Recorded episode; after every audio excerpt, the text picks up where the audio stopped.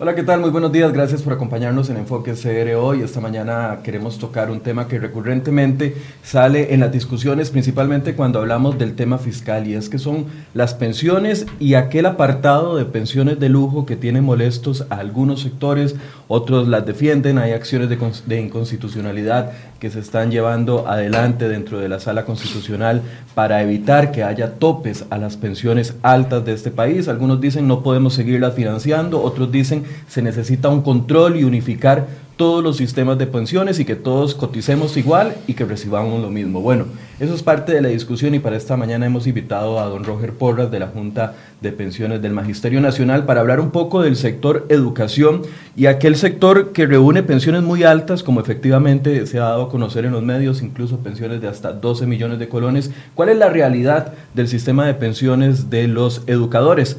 Bueno, aquí lo vamos a responder esta mañana y los invitamos desde ya para que envíen sus dudas, sus consultas esta mañana acá a Enfoque CR hoy. Buenos días, don Roger, gracias por acompañarnos. Muy buenos días y muchísimas gracias este, pues, por invitarnos a hablar de este tema, porque sí es importante eh, que tengamos un panorama claro eh, del sistema de pensiones costarricense y un panorama claro de la realidad de las pensiones del Magisterio Nacional, porque solamente teniendo esa claridad técnica se podrán tomar las medidas este, adecuadas si se quieren tomar y entender que ya se han venido también tomando medidas para controlar algunas de estas situaciones que se han discutido, que se están discutiendo en el panorama nacional. Cada vez que abordamos, don Roger, el tema de pensiones, eh, la primera eh, reacción que existe es eliminen las pensiones de lujo. Básicamente, cuando hablamos de cualquier tema, siempre hay una reacción inmediata por parte de la gente, pero que eliminen las pensiones de lujo, eliminen las pensiones de lujo. Eh, sabemos que hay tres regímenes principales, ¿verdad? El régimen del Poder Judicial, el de ustedes del Magisterio y está el del IBM, donde está la mayoría de personas que tenemos topes de hasta un millón y medio, no importando si logramos salarios durante nuestra vida laboral de más de dos millones, tres millones, cuatro millones, no importa, siempre quedamos con ese tope porque se nos dice somos solidarios. ¿Cuál es la situación del sistema de pensiones del magisterio? Eso que usted apunta es muy importante, digamos, señalar que hay tres regímenes principales, como son Poder Judicial, IBM y Magisterio Nacional, eso te determina y te delimita lo que es el primer pilar del sistema de pensiones costarricense. Es decir, el primer pilar es el que te sustituye el, el, salario, digamos. Es entonces, entonces te sustituye el salario por una pensión. Tenemos un segundo pilar en Costa Rica que es el de las operadoras de pensiones, que viene a complementar el primer pilar. Entonces, eso es importante. Y también tenemos un tercer pilar que es el de las pensiones voluntarias y un cuarto pilar que se conoce aquí como que es el del régimen no contributivo de la caja, que es un régimen no contributivo y efectivamente no responde a cotizaciones. Las personas que reciben una pensión ahí reciben una pensión baja pero es porque durante su vida laboral no hicieron el ahorro para recibirlo posteriormente. Y, el Estado costarricense o la sociedad costarricense como tal decidió atender esas contingencias y las financia con impuestos. Y eso es así de sencillo.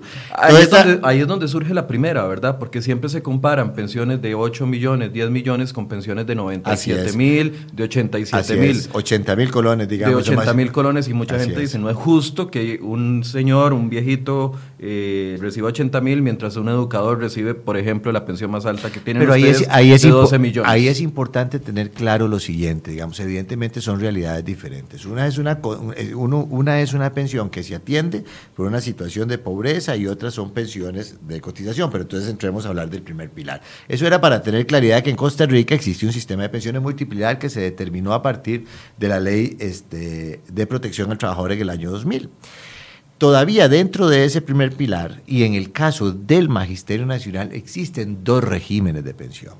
En el Magisterio Nacional, el Magisterio Nacional a partir de la Ley Marco de Pensiones 7302 del 15 de julio de 1992 con esa ley marco se cierran todos los regímenes que estaban con cargo al presupuesto nacional o que están con cargo al presupuesto nacional o para que nos entendamos más claramente que se pagan con impuestos y que son parte de la situación fiscal que se tiene en este país. Se cierran quiere decir que no pueden ingresar nuevas personas, pero no que desaparecen. Exacto, y eso es importante, Michael, porque efectivamente en el caso del régimen transitorio de reparto, que es el régimen viejo, queda actualmente pendientes de pensionar como 8 mil personas, de acuerdo a las estimaciones que se están realizando. Pero no solamente está el Magisterio Nacional, ¿verdad? Eh, hay 14 regímenes especiales adicionales, como los de Hacienda, Hacienda Diputado y otros regímenes, que efectivamente se encuentra dentro de ese régimen este, eh, transitorio eh, dentro, de ese, dentro de ese esquema de regímenes ya cerrados. Y si vamos a discutir entonces el tema de las pensiones altas, en el caso de los regímenes especiales, aquí estamos exceptuando el Poder Judicial, porque no estamos hablando aquí de eso, estaríamos hablando específicamente de esta población, ¿verdad? Y tendríamos que hablar de si efectivamente con esta población ya se han hecho o se han atendido o se han tomado medidas para este digamos, para controlar el crecimiento de estas pensiones o para que su líquido este, no, eh, no sea tan alto. En este sentido, es importante señalar varias cosas. No todas las pensiones, en el caso del Magisterio Nacional, que están en el régimen transitorio de reparto, son pensiones altas. El 85% de las pensiones que tiene Magisterio Nacional, y estamos hablando de, este, de 43 mil pensionados que en estos momentos tiene, el 85% de esas personas, es decir, unos 36 mil eh, pensionados, son personas que tienen pensiones inferiores al tope sin postergación de la caja, es decir, a 1.550.000 pesos. Estamos hablando de que aproximadamente 1.900 personas, 2.000 personas, son las personas que tienen pensiones superiores a a, son a 2.700.000 colones, que es más o menos el tope de los 10 salarios eh, más bajos de la administración pública. Y si a eso usted le suma que, que, que son 900 personas que efectivamente tienen pensiones eh, superiores a 4 millones de colones, pues en realidad usted tiene que tener claro el panorama del magisterio eh, nacional en este, en este sentido. Y ojo, aquí hay que tener cuidado con lo siguiente. Tampoco es que todo el presupuesto se consume en pensiones altas. Y hay una realidad que se ha dicho a medias en, toda esta discusión. Y ojo que aquí vamos a partir de un hecho. Yo creo que nadie está de acuerdo con pensiones altas, digamos. Vamos a partir de, eso. O sea, las pensiones tienen que responder. Eh, eh, bueno, los pensionados de lujo sí están de acuerdo, incluso lo están increpando en la sala constitucional. pero eso es otro tema. Digamos, eso es un tema aparte, digamos, este, de lo que se está discutiendo ahí. Ahora, el tema es, el tema es el siguiente no es tampoco que en el Magisterio Nacional las personas este, que tienen pensiones de 800 mil, de 900 mil, de un millón de colones, no cotizaron para ese régimen. Eso no es cierto.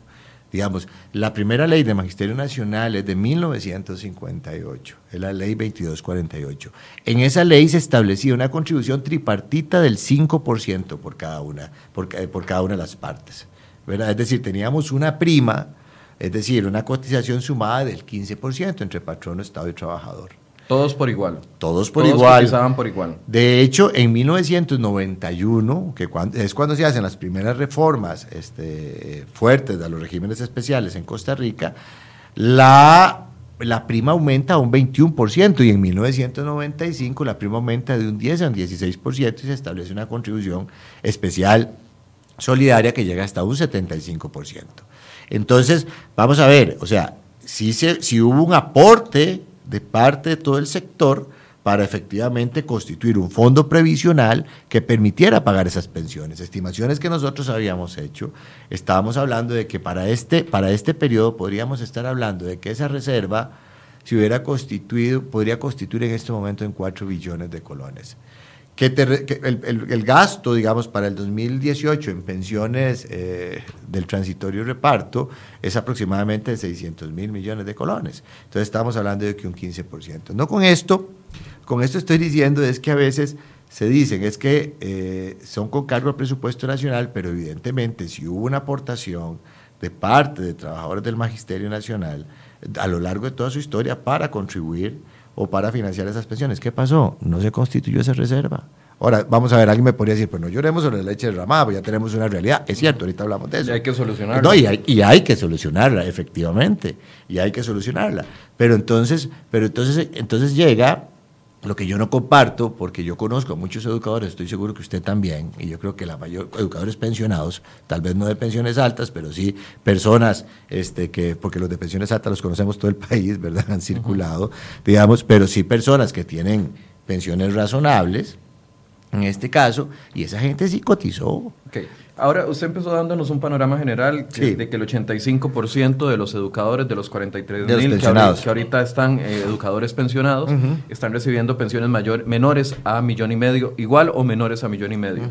Hablemos de ese otro porcentaje, ese porcentaje de los que es 2 mil que están recibiendo entre 2 millones y 12 y de esos 900 que superan entre los, eh, entre los 4.7 millones y los 12 millones. ¿Cómo un educador logra una pensión de ese tamaño? O sea, yo no me explico qué hay que enseñar para lograr tener una pensión de 12 millones o qué salario tiene que tener uno. Sí, eso es importante aclararlo.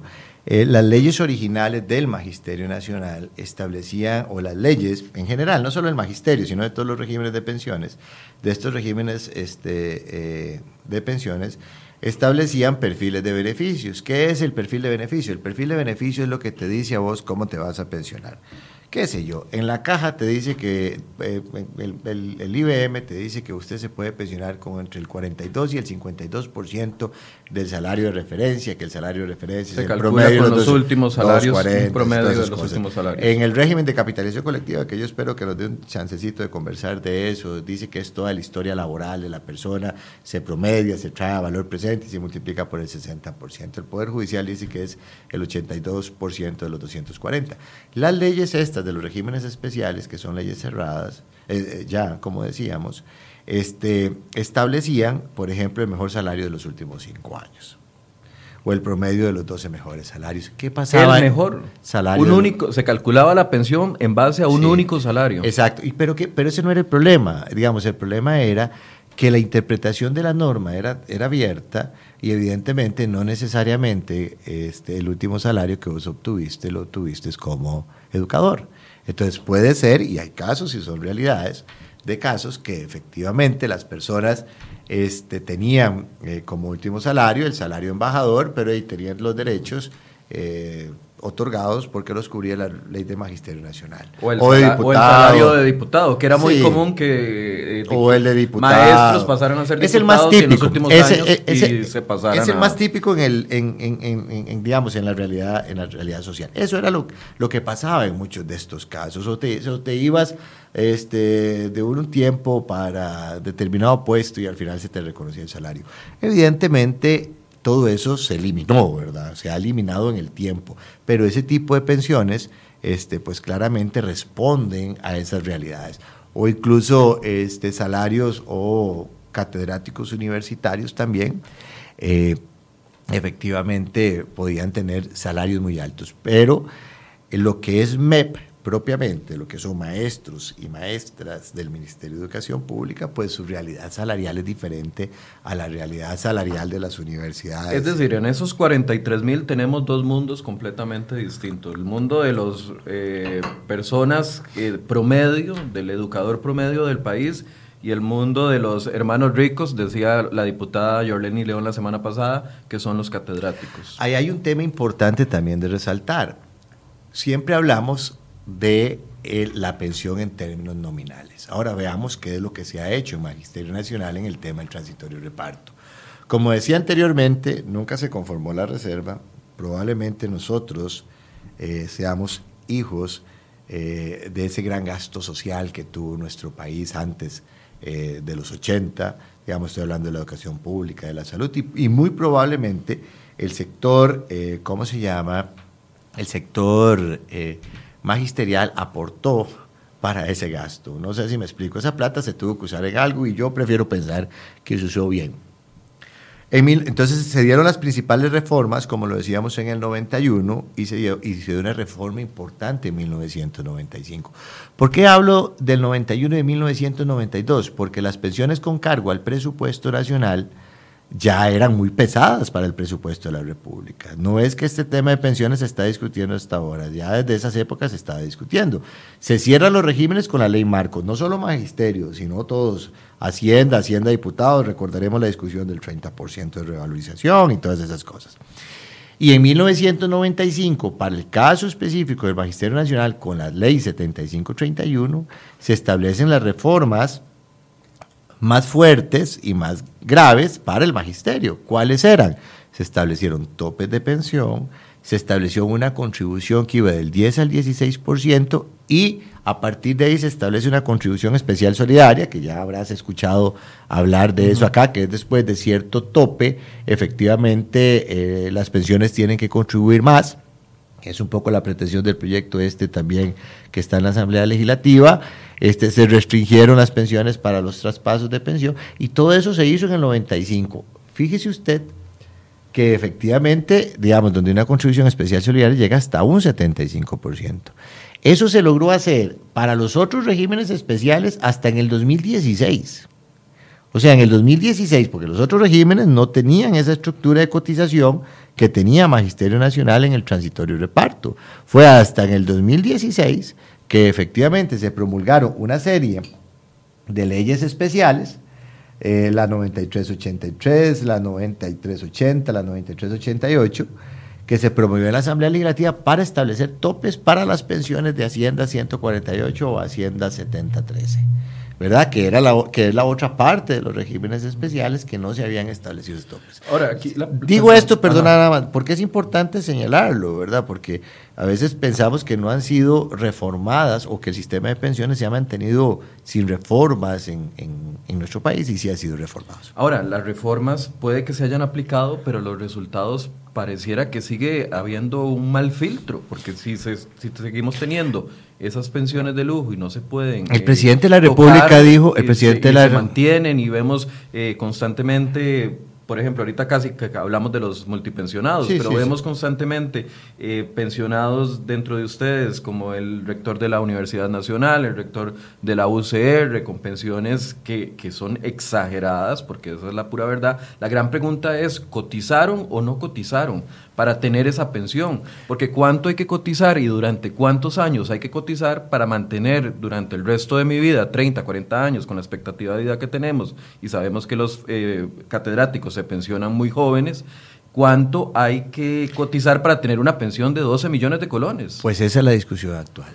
La discusión actual que hay en este momento en la palestra nacional es si efectivamente las reformas que se han tenido son suficientes o si yo como sociedad necesito reformar todavía más para efectivamente limitar digamos, aún más esas pensiones. Esa es la discusión, digamos. Y de hecho, eso es lo que está en la palestra eh, eh, nacional y, hay que, y, esa discusión hay que darla desde un punto de vista muy técnico.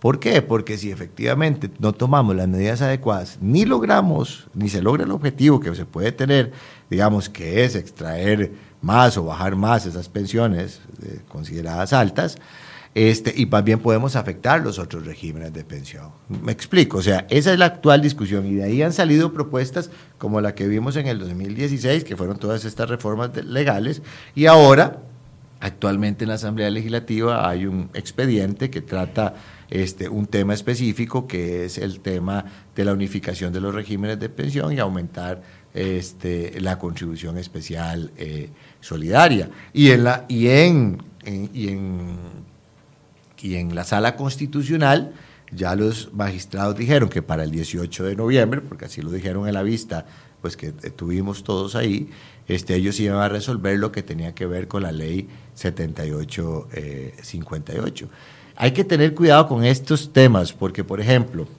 y, no sé si entramos de una vez a conversar un poquito de esto, porque por ejemplo, este, cuando se plantea establecer un régimen único de pensión, digamos, tal cual se está planteando en un proyecto de ley en la Asamblea Legislativa, el 20.927, este, en la Asamblea Legislativa, lo que se está planteando es que todas las personas eh, que ingresen a laborar después de la promulgación de la ley, es decir, si la ley se aprueba hoy, todas las personas que entren mañana a trabajar, este, van a pertenecer al régimen de invalidez, vejez y muerte de la caja. Independientemente si trabajan para el Poder Judicial, o para el Magisterio o para otra institución que tenga un régimen separado. independientemente de cualquier cosa. Ahora, ¿cuál, ¿cuál es la objeción a eso? Muy bien, muy buena pregunta. Hay dos objeciones. Porque por un tema de igualdad, nada más para darle contexto a la gente, claro. Eh, tres regímenes de pensiones, tres eh, realidades distintas dependiendo del, del, salario y tres beneficios distintos dependiendo de la institución. Todos podríamos decir, bueno, igualemos todo y todos vamos bajo la misma solidaridad. Que Ese razonamiento es perfecto. Lo que pasa es que tiene una falacia. ¿Cuál es? el tema es el siguiente.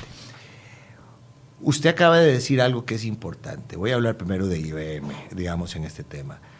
A uno, en los regímenes de capitalización colectiva, un régimen de capitalización colectiva es un, régimen al cual usted cotiza, ¿verdad? Se hace un esfuerzo colectivo conformando una reserva, ¿verdad? Y le paga la pensión. Resulta ser que es claro que lo que se recibe por pensión no alcanza lo que usted cotizó. Es decir, lo que usted cotizó no le alcanza a usted para pagarle la pensión. De hecho, eh, don Álvaro Ramos, el superintendente, mencionaba en una de sus intervenciones que, lo que usted, que lo que se paga por pensión es tres veces más de lo que usted cotizó. Así funciona, eso es, eso es normal, digamos, es un régimen este, de capitalización este, colectiva. En el caso del, del, Magisterio Nacional, que no hablamos del otro, pero ahora lo retomo con esta pregunta, tenemos un régimen de capitalización que todos los educadores que ingresaron después de 92, que no tiene pensiones altas, que es un régimen de cotización, evidentemente de la reserva que actualmente tenemos, que es de 2.3 billones de colones, en ese régimen, ¿verdad? Estamos, siempre es importante hacer la salvedad, el 45% de esos recursos son rendimientos, porque no te va a alcanzar. Entonces, ¿qué pasa con IBM? Este, el mismo Jaime Barrantes, gerente de pensiones de, de, invalidez, vejez y muerte, dijo que si se aprobara el proyecto, en el hipotético caso, usted puede tener un ingreso financiero que te va, que te va a mejorar la condición en el corto plazo. ¿Por qué? Porque vos sos IBM, yo entro nuevo cotizante, te estoy dando recursos frescos. pero, no, pero hay incertidumbre de la estabilidad actuarial del régimen. recordemos que actualmente por cada pensionado del IBM, eh, cuatro personas cotizan para sostenerlo, pero en 20 años, Así es. por cada pensionado va a ser la mitad de cotizantes. Eso me lleva al otro punto. Entonces, estamos claros en el primer punto. Hay una incertidumbre de la estabilidad del régimen es decir, los educadores dicen, no me quiero pasar al, al, al IBM porque ese régimen no es tan seguro que me va a garantizar una pensión. Así es. y no solo los educadores, eso sería una preocupación tuya, que eso es de IBM. Pues, pero es que yo no tengo opción. A mí me meten al IBM y, igual, ya no tengo igual, igual yo no tengo opción. Pero digamos, no, pero sí debería ser una preocupación tuya. Vos te meten al IBM, pero tu preocupación debería ser, ¿vale la pena aumentar el ámbito de cobertura? Del régimen de invalidez, vejez y muerte, cuando ya tenemos un problema de estabilidad con el régimen señalado por estudios donde se están tomando medidas que ya tomó la Junta Directiva eh, del IBM para sostenerla. O sea, o sea, en realidad también es una discusión de nosotros, y digo nosotros, pues yo también pertenezco, eh, digamos, al régimen de invalidez, vejez y muerte. Entonces, no sé si me explico, o sea, claramente no es un tema de escogencia eh, en este caso. Ok, el otro tema que vos mencionabas, que me parece importante para devolverme, entonces, ¿qué pasa con el Magisterio Nacional? Y vos dijiste, eh, de lo que vos estabas hablando ahora y mencionaste es de lo que se conoce como el radio de soporte o el soporte intergeneracional o la solidaridad intergeneracional. ¿Cuántas personas cotizan para que yo garantice mi y eso Y eso no es otra cosa más que decir, o sea, usted, digamos, o sea, a los pensionados contribuyen a sostenerlos los activos también, las personas que están trabajando. Y así funcionan los regímenes de reparto en el mundo. Y ese es un ejemplo típico.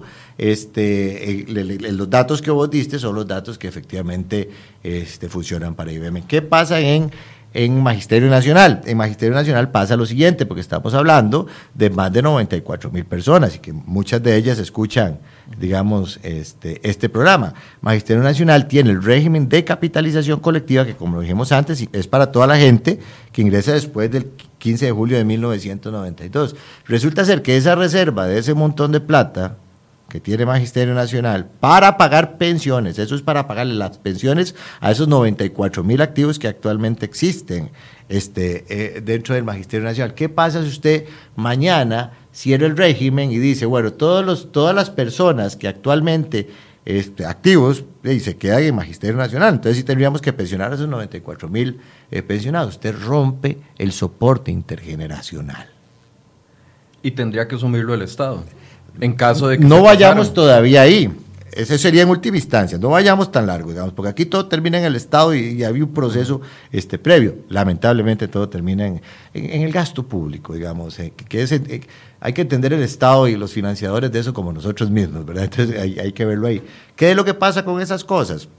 Y lo que pasa con esas cosas es lo siguiente, de al romper el soporte intergeneracional, usted para darle sostenibilidad a esas pensiones, de esas personas que sí cotizaron para ese tema, pues evidentemente, ¿qué es lo que va a pasar? Y vas o tener que aumentar la cotización, ¿verdad? De la gente que ya está activa, o tenés que este, disminuir el perfil de beneficios, es decir, ya no un 60%, sino un 50, un 40, un 42, como está en el régimen de invalidez, vejez y muerte. Entonces, son cosas que efectivamente perjudican al régimen. Y otro tema importante, con relación al proyecto específicamente, resulta ser que en el caso del Magisterio Nacional, el régimen de capitalización colectiva cubre a los trabajadores del sector privado, a los maestros y maestras de primaria y secundaria del sector privado. ¿Y qué tenés entonces? Tenés una situación más complicada, porque el proyecto dice que son solo sector público, y tenés gente cotizando del sector privado a esa bola de recursos y tenés gente saliendo, pero ya dijimos que lo que vos cotizás no alcanza para pagar la pensión. Entonces vas a ser más rápido, entonces vas a asumir un empobrecimiento de eso. Y voy a otro tema. Resulta ser que es un régimen sostenible y estable ese. Es el único régimen reconocido por la misma Superintendencia de Pensiones y de acuerdo a los estudios actuariales que no ha estado en la palestra de discusión nacional. Y tiene una razón de solvencia igual a uno. ¿Qué significa eso? Que a usted le alcanza todo lo que usted recoge, digamos, proyectado y todas esas cosas para pagar las pensiones. ¿Para qué vas a joder? Perdón el, coloquialismo, digamos, ¿para qué vas a afectar a un régimen que efectivamente es estable en estos momentos y que está respondiendo a cotizaciones y que no es con cargo al presupuesto. Ahora, la pregunta es estable a, a, qué plazo. Todos los regímenes son estables de acuerdo a las circunstancias que se generen. En estos momentos, en la realidad que tiene Costa Rica, es un régimen estable. Un día esto me preguntaban eso. De hecho, un diputado me decía, pero mira, yo no estoy tan seguro de que ustedes sean tan estables. Yo le decía una cosa, ¿por qué, señor diputado? Me dice, porque el tema del envejecimiento, y por supuesto que si el envejecimiento, si disminuye la tasa de, fecundidad más allá, si aumenta todavía más el envejecimiento, usted va a tener que hacer ajustes. ¿Quién ha dicho que los regímenes de pensiones son estáticos? Los regímenes de pensiones son dinámicos y usted tiene que tomar decisiones en el, en el proceso este, eh, y eso así es la realidad. Si fueran estáticos y los perfiles de salida, cuando se crearon el IBM, no hubieran tenido que ser alterados. pero recuerdo que las auditorías que se han hecho a plazo 100 años, ninguno pasa la fecha, porque no, no se tienen eh, los argumentos para decir quiénes van a cotizar dentro de 100 años y quiénes van eso que vos estás diciendo. Vamos a ver. Este, los estudios actuariales son a 100 años, a 50 y así. Eso está bien, eh, pero vamos a ver, yo, yo, estudio economía y los economistas no proyectan más allá de 18 meses. ¿Usted sabe qué, cuál es la inflación dentro de 20 años en este país? Por supuesto que son, son reflejos de la realidad, o sea, no los estoy cuestionando, son cosas que hay que hacer, pero por eso es que hay que hacerlos de manera frecuente, ¿verdad? Para ir midiendo los signos del paciente, que en este caso es el régimen de pensión, para, para comprobar su salud. Y eso es lo que hay que hacer. Ok, entonces el primer argumento para, no, para oponerse a la unificación de, en el sector eh, de los educadores al IBM sería que el IBM no están tan seguros de que sea un régimen sostenible. Número dos, que si los pasan, entonces eh, se quedan sin la solvencia para garantizar las pensiones de los actuales eh, cotizantes. el, principal argumento es, usted tiene un régimen de pensión de capitalización colectiva sostenible, sano, digamos, que tiene que tener ajustes, no, no lo vamos a negar, porque el mismo superintendente y nosotros mismos lo hemos dicho, tiene que tener ajustes, pero es estable en estos momentos. Y vas a destruir un régimen para pasar personas a, digamos, a, un régimen de IBM en donde no le vas a garantizar o hay incertidumbre de los pasivos actuariales o de la sostenibilidad que le vaya a generar ese régimen. Eso no lo dije yo, eso lo dijo el gerente de pensiones del IBM para que quede claro. Digamos, ese es, ese es, un, primer, ese es un primer razonamiento, eh, eh, que en este caso se le puede dar, digamos, este, al régimen. Ahora, vamos al otro tema. ¿Elimina las pensiones altas este proyecto?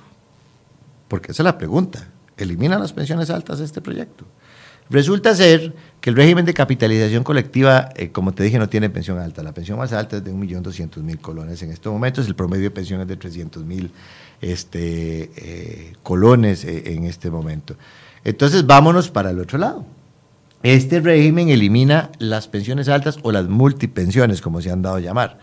Eh, ¿verdad? Este, que no se pueden satanizar las cosas. Multipensiones. Ya, casi vamos a hablar de ese tema. Perfecto. Vamos a profundizar en ese tema. Entramos al tema de las pensiones altas. El régimen elimina las pensiones. Las pensiones altas, por decirlo en esta manera, ¿en dónde están concentradas en este país? en los regímenes especiales, los que habíamos hablado, los que ya están cerrados. En el caso del Magisterio Nacional, esos regímenes ya están cerrados.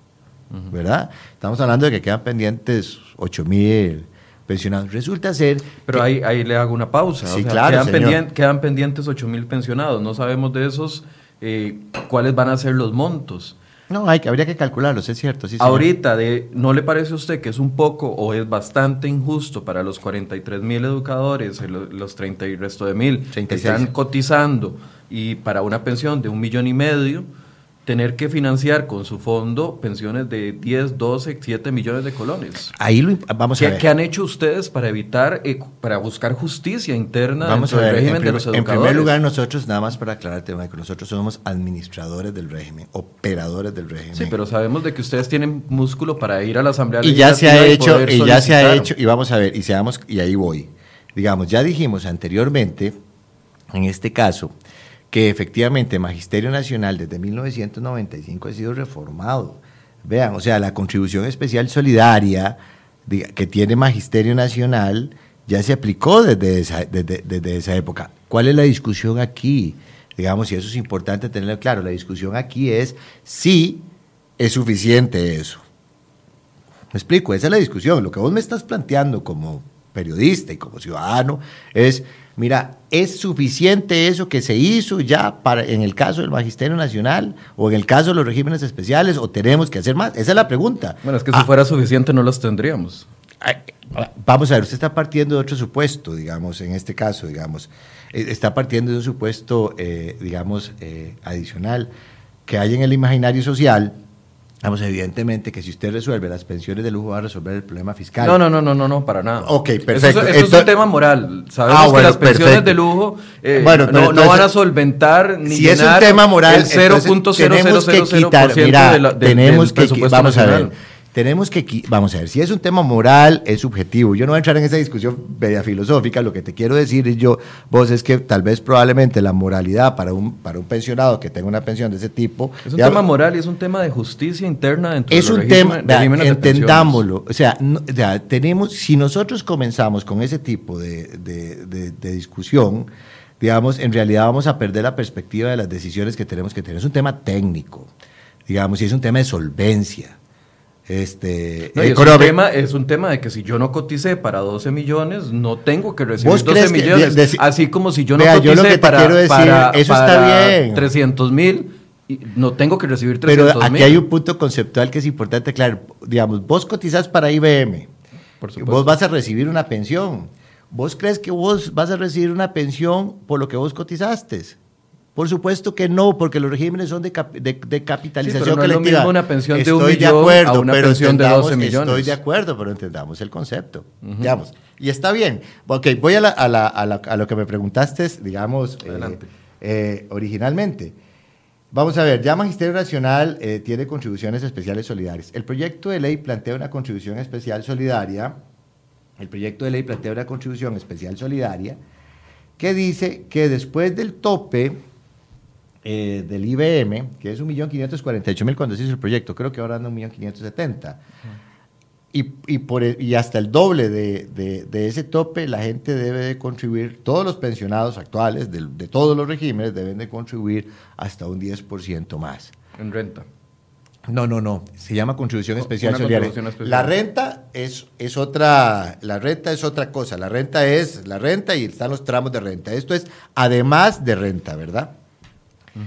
Y ahí va sumando en 25% hasta llegar a un 80%. Resulta ser que, como dije anteriormente, ya Ministerio Nacional tiene esa contribución especial solidaria.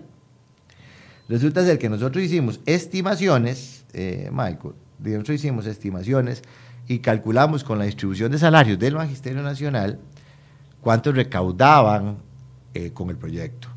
Con el proyecto se, se recauda a julio del 2018, que fue el último dato que tenemos, 2.067 eh, millones de colones. Digamos, a julio. Pues con la contribución especial solidaria que tiene el Magisterio Nacional ya establecida, se recaudan 2.665 millones de colones. Es decir, estás planteando un proyecto que no creo que, que esa haya sido la iniciativa este, de los proponentes, estás planteando un proyecto que le da menos al fisco. O sea, ¿qué pasó ahí? ¿Por qué una situación de este tipo? De, evidentemente hay un tema de que no hubo minería de datos. Lo que, volvemos al tema que vos planteaste anteriormente. Nos fuimos a decir, es que es justo, es que es moral, es que esto y lo otro, y no hicimos los razonamientos técnicos correspondientes. Es, este tema es un tema complejo, no es un tema sencillo de entender. Entonces, al final de cuentas, como me, decía alguna gente ahí en Magisterio Nacional, me decía, mira, y Roger, la verdad es que eh, los, de determinadas pensiones ven este asunto y resulta ser de que lo que van a decir es que apoyan ese proyecto, ¿no? porque cotizas menos de lo que efectivamente actualmente estás cotizando en el Magisterio Nacional. Es más, fuimos más allá. Lo comparamos, lo comparamos con las cotizaciones eh, especiales solidarias que se aprobaron en el 2017 en el Poder Judicial. Y resulta ser, comparándolo con el Poder Judicial, cotiza todavía menos pensiones de 10 millones, de 5 millones de colones que lo planteaba el proyecto. Es más, lo hicimos con las pensiones de los regímenes especiales del Ministerio de Hacienda, la 148, la 7013, los otros, las leyes estas especiales también. Entonces, evidentemente... Pero, don Roger, no lo veo siendo autocrítico con el tema de, la, de las pensiones de lujo dentro, de su, dentro del propio... Pero, pero ¿cómo no se A ver, todavía no nos responde si las personas que están recibiendo más de 4 millones cotizaron para esa pensión. ¿Sí o no? Vamos a ver. Sí cotizaron, no cotizaron. No cotizaron, para recibir ese monto. Esa es la pregunta. Por supuesto que no cotizaron para recibir ese monto. Entonces ahí tenemos un problema. Por supuesto, pero, pero es que el problema es este. Eh, es, por supuesto que no, ni, ni, los de Hacienda. Yo creo que eso es una realidad. Sí cotizaron, ¿verdad? Evidentemente, y eso es importante. Nunca se conformó la reserva. Nunca se cotiza para recibir esa pensión. Pero si vos lo que querés es plantear una solución al tema Tienes que revisarlo desde la perspectiva técnica correcta para solucionar el tema. Uno, de cada dos, uno de cada dos pensionados de lujo que existen en el país viene de este régimen. Sí, la mayor parte de las regiones, y, y, como ya dijimos, y como ya la dijimos... Por eso ustedes tienen una brasa caliente de pensionados de lujo ahí que hay que buscarle una solución. Vamos a ver, la solución se la está buscando la Asamblea Legislativa y nosotros somos uno de los actores dentro de ese proceso. ¿Verdad? O sea, nosotros somos uno de los actores este, dentro de ese proceso para ese grupo eh, efectivamente pensionados. Y yo quiero decir algo. Es importante señalar de que nosotros vamos a defender el régimen del Magisterio Nacional y vamos a defender el régimen de los trabajadores de la educación y por supuesto que principalmente la gente del Ministerio de, Educación Pública. Es que a veces se habla, y esa es la parte se habla de que es todo Magisterio Nacional Transitorio y Reparto el que está ahí, y efectivamente no es todo Magisterio Nacional. Yo he sido muy claro en el sector y eso es importante. Y sí. Por eso es que quiero ver, ver algún tipo de autocrítica. Vamos a ver, te voy a, te voy a, te voy a poner que ha hecho Magisterio Nacional. En justicia con esos otros 30 y resto de mil que sí cotizan. te voy a poner que y no están financiando. Eh, te voy a poner que, que, ha hecho Magisterio Nacional y Jupema, digamos, con relación a temas eh, Actualmente nada más pongamos un ejemplo para que, la, gente, para que la gente sepa. Eh, una no usemos la pensión más alta, eh, que es de 12 millones actualmente. Usemos una intermedia, 8 millones, entre los 4 y entre los 12. Una persona que está recibiendo, un educador, un catedrático universitario que está recibiendo actualmente una pensión mensual de 8 millones, ¿qué se le rebaja? Se le rebaja a esa persona el artículo 70 y el artículo 71. El artículo 70 es cotización del 10 al 16% y el 71... Eso es como la renta que pagamos. No, no. El son cotizaciones. Son cotizaciones. Vamos a ver. A una persona que recibe entre 4 y 8, como vos decís, se le rebaja el artículo 70, que son cotizaciones que van del 12 al 16%, después de, eh, del tope catedrático, que es el que establece la ley 7531, se le rebaja... ¿Cuál es el tope catedrático? 3.900.000 eh, colones, digamos, aproximadamente, digamos, es, este, es el que se le rebaja lo que tiene que ver a la contribución especial solidaria, que llega hasta un 75%. No es que no se le rebaja, sí se rebaja sustancialmente el tema. El punto aquí es, se quiere rebajar más, digamos, eso es lo que se está, digamos, planteando, digamos, en este caso podríamos estar hablando de que una persona, bueno, y además de eso se le rebaja renta, ¿verdad? Y esas cosas. Estamos hablando de que una persona ahí puede estarse le rebajando un 40% del monto de su beneficio. Del monto De su beneficio jubilatorio. Recordemos que, de acuerdo a convenios internacionales y este la misma sala constitucional ha planteado de que el monto máximo que se le puede rebajar a una persona por deducciones legales es el del 55%. correcto. Hay dos temas. Por eso es que no pudieron rebajar más las pensiones del Poder Judicial. Ahí hay temas. Los diputados. Eh, bueno, no, sé, habría que hacer la estimación. Este, hay dos temas ahí importantes que, quiero retomar, porque vos planteás eh, muy acertadamente, ustedes como Jupema, que han hecho? Vamos a ver, nosotros, como dije antes, tenemos acciones limitadas, nosotros somos operadores de la ley y con esto no quiero evadir ningún tipo de situación, pero por ejemplo hay cosas que sí se han hecho, digamos, importantes. Desde el 2009, en el 2009, por ejemplo, este, antes de cualquier eh, reforma legal, la Junta de Pensiones ya reconoce solo salarios en educación. ¿Me explico? A partir de fallos en los tribunales.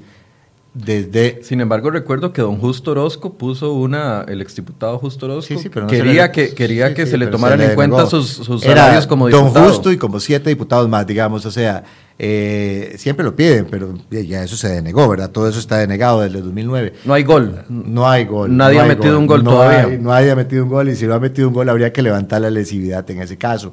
En el caso de lo que son las pensiones del las, pensiones, las revalorizaciones 30% que se reformularon ahora, hasta en el 2016, ya Magisterio desde antes, muchísimo antes del 2009, eh, las había eliminado. Por ejemplo, el tema, el tema de las multipensiones, que yo sé que ahora vamos a hablar, que no se ocupa una reforma legal este, para hacer este tema, ya responde a estudios eh, eh, socioeconómicos para determinar si tiene o puede la persona recibir un beneficio este, de este tipo. Entonces, yo creo que dentro del marco de la acción que corresponde a la JUPEMA, sí lo ha hecho. Ahora, es importante recordar algo. Todos estos derechos, o muchos de estos derechos y beneficios jubilatorios, han sido reconocidos por los tribunales mismos. O sea, no es un tema de que se aprueba en, sede administrativa y ya. O sea, hay apelaciones y han sido reconocidos en, en los tribunales. Veámoslo, veamos un ejemplo sencillo. Recientemente el gobierno de la República inició unas lesividades para una gente que no contribuía con la, el artículo 71, con la contribución especial solidaria. Y resulta ser que eran 200, 313 eh, pensiones. Y resulta ser que en esos casos este, eh, todas esas pensiones fueron reconocidas por tribunales. Por eso se hacen lesividades. ¿Me explico? O sea, no es un tema de que son los operadores del derecho los que tienen que tomar. Hay decisiones que pueden corresponder a nosotros o pueden corresponder a otras personas, y, pero, pero hay otras que corresponden a, poderes de la República. Lo que sí nos corresponde a nosotros es observar lo siguiente, que las cosas estén, eh, me parece que técnicamente bien hechas, y me parece que por lo menos con el proyecto, este, sí hay un problema claro técnico en el proyecto. Dice don eh, Berkin Bermúdez Solís, me interesa saber el monto que debe pagar uno y durante cuántos años para obtener una pensión de 2 millones de colones, por ejemplo. Son, tal vez yo sé que eso refiere más bien a un cálculo muy específico de las condiciones laborales. Aquí es importante señalar algo, este, como lo dije anteriormente, y, hay que tener cuidado con una discusión porque sí han habido ciertos eh, planteamientos con relación a lo que voy a decir. Ese argumento de que yo tengo que recibir una pensión por lo que yo cotizo, digamos, eso responde únicamente a una capitalización individual, no responde a regímenes de primer pilar colectivos. Me explico. Eso responde única y exclusivamente al segundo pilar. Que son las pensiones complementarias. Que son las pensiones complementarias. Es decir, las únicas personas que, que, reciben este, una pensión por lo que usted cotiza son las pensiones del segundo pilar. Y eso es lo que se conoce como contribución definida y eso lo que te da es que vos es como una cuenta de ahorros, vos llegas, agarras, este, copitizas para ahí, te dan un rendimiento y al final de cuentas te reparten eso durante tu esperanza de vida residual, pero lo quitas todo el principio de solidaridad a los sistemas de pensiones. Sería, serían sistemas de pensiones como por ejemplo los sistemas de pensiones del modelo chileno que están altamente cuestionados. En Costa Rica se hizo de manera complementaria. La tasa de reemplazo, que no es otra cosa que el promedio eh, de pensión con relación al salario, es decir, si vos ganabas 100 y te dan una pensión de 50, tu tasa de reemplazo es del 50, la tasa de reemplazo en el segundo pilar es del 8%. Dice doña Liliana Jiménez Reyes, cotizaron para Jupema los representantes de las entidades magisteriales que se acogen a un permiso para trabajar en las directivas y además reciben dietas cotizan para la casa, la caja o cotizan para Jupema. Si Cuando alguien saca un permiso para... Vamos a ver, si es pensionado, digamos, no, en este momento no, digamos, o sea, una persona cotizó para Jupema, digamos, y trabajó en este caso. Las dietas este, en este caso no son dietas, pero no entran como salario, digamos, en este momento. Esta opción de que le reconozcan dentro del régimen de JUPEMA otros eh, labores que no son relacionadas al sector educación, ya esa está completamente cerrada. Eso se cerró, como lo dijimos anteriormente, desde el 2009 y el régimen transitorio reparto está cerrado desde antes de 1992. Este, el que está actualmente es el régimen de capitalización colectiva y es, para entenderlo, como se ha manejado, un régimen de, cotización, digamos, en el sentido de que se asemeja al IBM, nada más que su esquema de financiamiento es diferente. IBM tiene una, eh, una prima escalonada, nosotros somos de prima media nivelada, pero al final de cuentas son regímenes de capitalización colectiva. Dice don Marvin Brenes, una cosa es lo legal y otro es lo moral. Que sean reconocidos por un juzgado no quiere decir que está bien. Estoy de acuerdo con don Marvin. ¿Está de acuerdo? Sí, es que una cosa es lo legal y otra cosa es lo moral. Sí, pero eso se aplica para todo en la vida, digamos. En estas cosas, vamos a ver, los juzgados son los que, vamos a ver, lo que uno no puede ser es irrespetuoso de, la, ley, ¿verdad? En este caso. Dice doña eh, Liliana, los docentes en su mayoría no superan la pensión de 1.500.000 y a menos de que hayan sido catedráticos o trabajadores de el, la SSVM, no sé qué es. SSVM. Ah, Sociedad de Seguridad del Magisterio. Bueno, no sé. Probablemente. Probablemente, no sé. Caja de Ande o representantes. Entonces, además de este, usted nos explicaba ya que los que están recibiendo ahorita pensiones eh, superiores a los 4 millones van recibiendo alrededor del 60% porque se les rebaja aproximadamente ese 40%. Sí. ¿Se ha planteado en algún momento reducir más eso o no?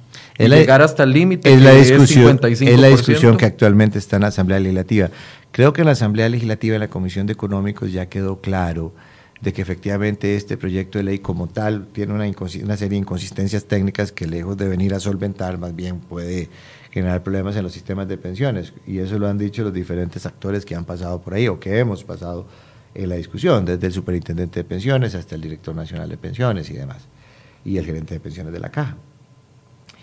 La discusión que hay actualmente en la Asamblea eh, es efectivamente esa.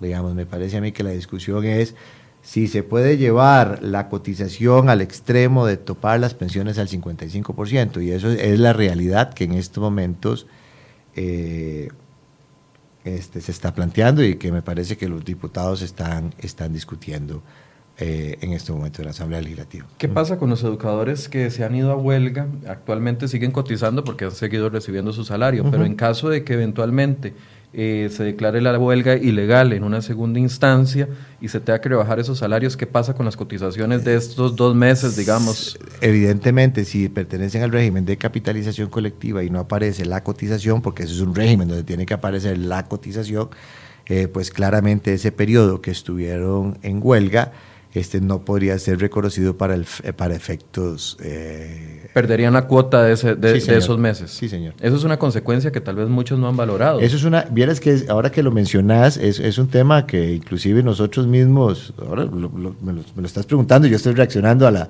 a la pregunta y es correcto lo que estás este, diciendo. Pues evidentemente, si, si pertenecen al régimen de capitalización colectiva, como la gran mayoría eh, eh, de los educadores eh, costarricenses que actualmente están trabajando, este, pues claramente esa, su régimen de cotización tienen que registrarse la cuota para poder considerarle el mes, en este caso para efectos de pensión. Uno de los argumentos que he escuchado de muchos amigos que son educadores es el hecho de que nosotros cotizamos más, nosotros cotizamos más constantemente. ese, ese es el argumento. ¿cuál es, eh, ¿cuál es el monto de más que cotizan con respecto al resto de los trabajadores? Ok, digamos, vamos, en el tránsito, nosotros tenemos dos regímenes y estas discusiones son, eh, pues no complicadas, pero uno tiene que ser muy... Los de antes del 92 y posterior al 92. Digamos, ¿Por, qué los educadores cotizan más? Los, vamos a ver, los del régimen de capitalización colectiva, que son los después del 92, y sigo insistiendo que es un régimen solvente, que ha sido bien administrado, de hecho a nosotros nos acaban de dar de, nos sacamos un 100 como los, como los chiquillos en el índice de gestión institucional que, que genera la Contraloría General este, eh, de la República en términos de gestión. Este, en el caso de los educadores del régimen de capitalización colectiva, ellos como trabajadores cotizan un 8%. Y en estos momentos los trabajadores del régimen... Del IBM, en el que pertenecemos el resto, casi todo el país. 3.84. O sea, hay una cotización muchísimo mayor del, trabajador este, eh, del régimen de capitalización eh, colectiva que el régimen de invalidez, vejez y muerte. Entonces, alguna gente me pregunta eso, los educadores dicen, ¿y por qué yo tengo que cotizar más? Me voy para, me voy para el IBM. Hay varias cosas que es importante este, analizar ahí. El estudio actuarial y las determinaciones del equilibrio permiten mantener el equilibrio actuarial con esa cotización. ¿Cuál ha, cuál ha sido la discusión en el régimen de invalidez, vejez y muerte? Aumentar la cotización. Eso es lo que ellos han planteado. Ya nosotros el tema de la cotización lo tenemos en este caso y eso le da equilibrio efectivamente al régimen. Si nosotros no tuviéramos la prima que tenemos en este momento, que es del 16%, la prima de la suma de las tres cotizaciones. ¿El 8% lo aporta el trabajador? El, el, el 8% lo aporta el trabajador, el 6,75% lo aporta ¿El Estado como empleador o como jefe? El, como patrono y el 1.24 es el, el, mismo. Estado como... Sí, exacto. Que esa es la otra discusión. Vieras que esa es otra discusión que se ha dado en la Asamblea Legislativa me parece interesante. Digamos, diciendo que el patrono, eh, en el caso del IBM, cotiza el 508 como patrono y en el magisterio 675. Yo lo traigo de una vez a la, a la palestra. Este, bueno, 508 que va a llegar a 575 producto de las medidas que efectivamente se han este, estado este, tomando. Entonces, ¿qué por qué? ¿Qué por qué? ¿Que por qué el Estado no cotiza lo mismo para todos? Es un tema muy simple, es un tema este, de equilibrio actuarial. Digamos, en este caso, vos le quitas punto, un punto, digamos, al RSC, vos le generás, en este momento, si tiene equilibrio actual, le generás un déficit de 140 mil millones. Eso significa que te baja la razón de solvencia al punto 96, y para ponerlo en cristiano significa... Sí, tradúzcalo. Porque sí, exactamente. La, gente se nos va. Sí, no, y tenés razón. ¿Y, y, eso qué significa? Que de toda la cantidad de gente, del 100% de las personas que vos podías pagarle la pensión, resulta ser que ahora va a haber un 4% al cual no le vas a poder pagar. Así de sencillo. Ahora, eh, otro de los argumentos que yo he escuchado muy consecuentemente con respecto al tema de las pensiones de lujo es que eh, al como están dentro de un aparato donde el Estado es patrono y a la vez colaborador de como, como le, que le corresponde, entonces que le sale más caro al Estado por los montos que cotiza como patrono. ¿Cómo es? ¿Cómo es? Perdón, otra vez que que uno de los argumentos para regular las pensiones de lujo es que además de que la gente no cotizó para recibir ese monto, es que el Estado participa doble al ser patrono. Entonces, que esto le sale más caro al Estado. Pero, eso, pero vamos a ver, eso es un tema que opera para, para esto y para todo, ¿verdad? Por ejemplo, si vos me decís, eh, vamos a ver, el Poder Judicial funciona como una transferencia del sector público. claro, por eso es que mucha gente no está contenta con el tema de las pensiones en el Poder Judicial. las universidades eh, las universidades reciben una transferencia eh, eh, del sector público. El MEP es parte del gasto de gobierno central. Por supuesto que el tema fiscal es un tema que hay que discutir. Ahora, si hay que tener claro, y vos lo mencionaste anteriormente, si hay que tener claro, vamos a ver, las medidas del 2016 que se tomaron con los regímenes especiales de Hacienda y demás generaron un ahorro, según datos. Vamos a ver, yo, como ahora todo lo postean en eso que llaman Facebook, ¿verdad? Y esas cosas. Entonces, yo en, redes sociales, este, yo le leí al, a la presidencia de la República que eso había generado un ahorro de 11 mil millones de pesos. ¿verdad? evidentemente es un ahorro, eh, es importante, pero eh, este, eso no te va a resolver todo el problema. Como me decía la ministra de, de Hacienda un día de estos, Sí, pero es que las soluciones, o decía la ministra de Hacienda, las soluciones es la suma de las partes. Está bien, pero hay que ver cuáles partes suman más digamos, eh, eh, para resolver digamos, los problemas fiscales que tenemos en este país. Dice don Roger López, si la huelga quedara ilegal para, en firme para los educadores, estos dos meses repercutirían también en el monto del aguinaldo. Bueno, esto es otro tema completamente, pero no sé si usted le puede responder. La no, no, y, el aguinaldo es el promedio de los 12 meses este, de vengados, y si usted le quita ese promedio, dos meses, dos meses o meses de, pues evidentemente eso va a afectar, claro, o sea, es así de sencillo. O sea, eh, vamos a ver, son asalariados de los trabajadores este, que están en huelga, son asalariados y efectivamente al ser asalariados, de, si, si, si, si, se te quita el ingreso, de, pues te va a afectar en todo lo demás. De igual manera en el salario escolar, ¿me explico? porque el salario escolar también, se calcula un porcentaje. Entonces, por supuesto... Los educadores eh, en vista o eh, con el posible panorama de que se ahorita estamos 50-50, no sabemos si se declarará ilegal o no en segunda instancia, eh, se están jugando tres cosas, no solo la pérdida de ese salario, sino la no cotización para su régimen de pensiones durante esos, ese tiempo, que puede sumar dos meses básicamente, y también el tema de lo que recibirán como aguinaldo y como salario escolar. Yo sé que no es tema de hoy, digamos, en este caso, pero yo creo que las personas que se han eh, planteado en huelga y tienen claras todas esas, esas consecuencias, ¿verdad? El tema es el siguiente. Eh, en realidad, yo creo que ya mucha gente ha dicho de manera suficiente y hasta propios y extraños, cuando me refiero a propios y extraños, quienes están a favor y quienes han estado en contra, del proyecto de ley, que ese proyecto es completamente insuficiente. Y es claro que el proyecto tiene un alto componente de regresividad y que recae sobre la clase, eh, eh, digamos, menos generadora de riqueza en este país, o la clase asalariada, que es lo más fácil de hacer en un proyecto fiscal.